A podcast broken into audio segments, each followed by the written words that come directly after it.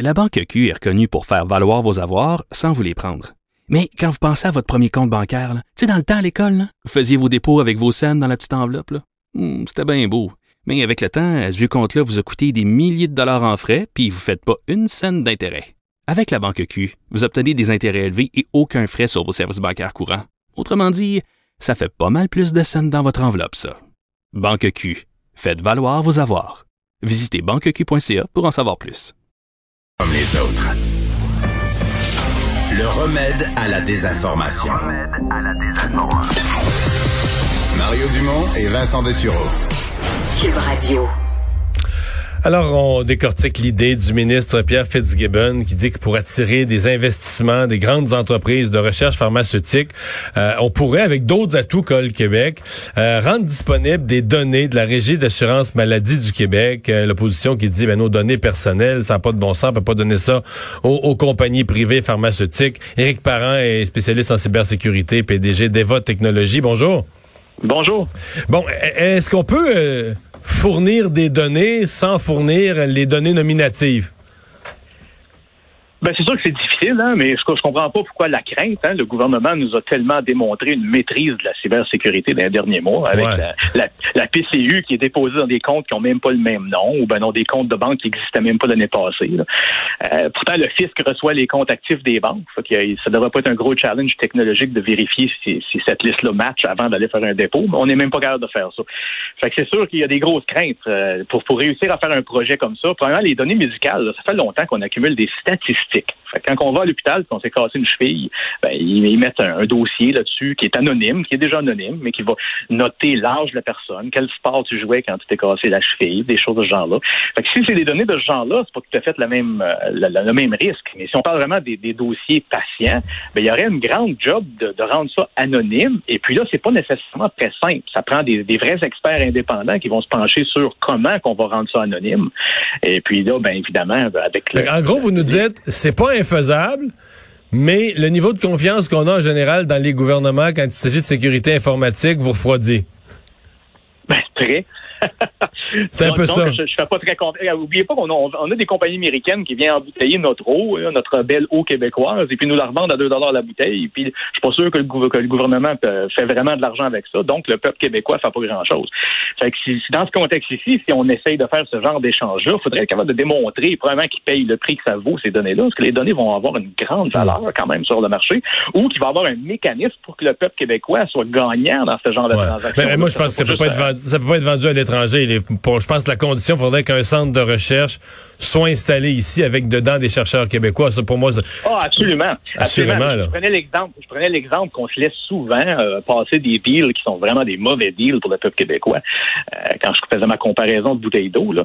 Mais même si c'est ici, ben, c'est qui qui va en bénéficier de ces, ces fameuses données-là? Il faut, faut s'assurer qu'il y a un plan qui est très clair. Là, on dirait qu'on a lancé une idée. J'ai comme l'impression qu'il y a quelque chose de plus grave qui se passe, puis qu'on voulait euh, orienter les journalistes sur ce sujet-là, là, parce que c'est une idée à moitié pondue. Là. Ils ont juste lancé une idée euh, sans vraiment aucun détail. Mais en fait, je pense pas qu'il a même lancé une idée. Je pense qu'il y a comme ce que j'appelle moi réfléchir à haute voix, là, tu sais, puis euh, pas se rendre compte que là, tu peux, quand t'es ministre, tu peux plus réfléchir à haute voix parce que chacune de tes paroles est une déclaration de ministre. Fait qu'elle va être Ben jugée comme telle. Fait que tu peux pas te laisser aller à tort et à travers. euh, Tu sais, si t'as des affaires que t'as en tête mais qui sont pas encore prêtes, le travail est pas fini, les analyses sont pas complétées.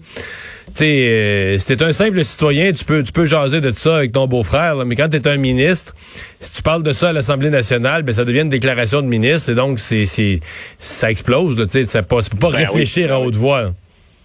Ben aussi, c'est sûr que si on regarde le côté positif, là, si on y, va vraiment de le côté recherche, ben c'est sûr que ça peut être très intéressant. Euh, c'est de mettre, ça en- mettre quelque chose en place finalement qui va bénéficier tout le monde euh, à la Parce que le, le- le lien avec l'intelligence artificielle, on se comprend qu'avec ce qu'on appelle de- des méga données, là, du gros gros data en quantité euh, pour aller croiser que les gens qui, je sais pas moi, qui font de la haute pression, ben ils ont aussi telle affaire puis telle affaire, puis ils ont pris ceux qui ont pris tel médicament, ils ont eu moins d'autres choses.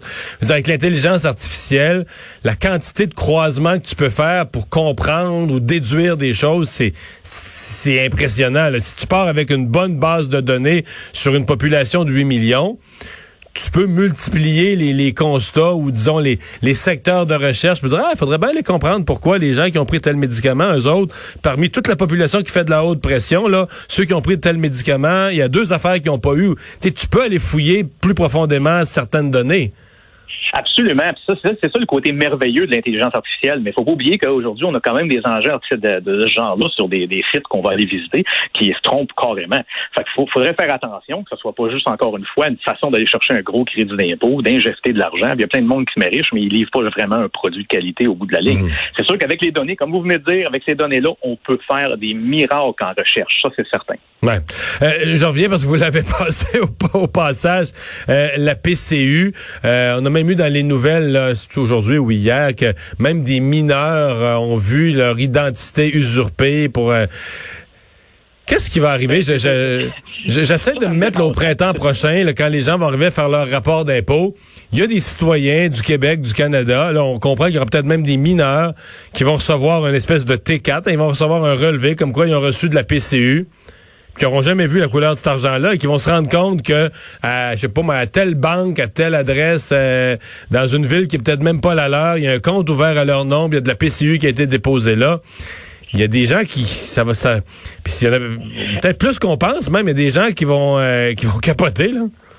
Ben moi, je, je comprends pas comment ça veut dire qu'on réagit pas plus là-dessus, parce que bon, on prend l'exemple bien simple. C'est vraiment ça fait des mois qu'on en parle qu'il y a ce genre d'abus-là. Alors pourquoi qu'on n'a pas juste mis en place un processus ou que quand tu fais une demande, qu'elle soit bonne ou pas bonne, on va t'envoyer une lettre par la poste à ton adresse qu'il y a déjà dans ton dossier. Fait que là, au moins, tu pourrais le savoir avant l'année prochaine que tu t'es fait avoir. Ça, c'est la première chose. Mais la deuxième chose, c'est que ces gens-là, ils, déposent l'argent dans un faux compte. D'ailleurs, dans l'histoire que tu viens de mentionner pour le, ce matin, qui a passé dans les journaux ce matin, euh, il y a quelqu'un qui s'est essayé à quatre reprises de faire un dépôt direct. Ça n'a pas fonctionné. Fait que là, ben, ils, ont parlé à quelqu'un puis ils ont décidé d'y envoyer un chèque euh, à, l'adresse du fraudeur, là, envoyer un chèque papier. M'excuse là, mais c'est assez basic que si quelqu'un a essayé quatre fois de rentrer un compte puis ça marche jamais, là, peut-être peut une raison. Des questions. Il y a peut-être des raisons. Puis la même chose avec mon idée du fisc, là, le, gouvernement, ils savent les comptes de banque qui étaient actifs dans les banques canadiennes l'année passée. Fait que quand quelqu'un ouvre un nouveau compte de banque, soit à mon nom ou à n'importe quel nom dans une banque, c'est un compte qui récent. Alors, c'est pas une grande vérification qui prend des sorciers magiciens de la technologie pour aller vérifier si le compte existait l'année passée dans les banques de données que le, fisc a déjà, que le gouvernement a déjà. Alors, pourquoi, ça, voudrait dire quoi? Ils vont dire ça va retarder les paiements. Non, ça ne retardera pas les paiements. Ça va retarder les paiements peut-être de, quelques milliers de comptes. Puis là-dedans, ça va majoritairement être des comptes qui sont des fraudeurs. À part les deux, trois personnes qui ont vraiment ouvert un nouveau compte cette année, qui est quand même pas quelque chose qu'on fait à tous les jours. Éric Parent, merci beaucoup d'avoir été là. Bienvenue, bonne journée. Au revoir.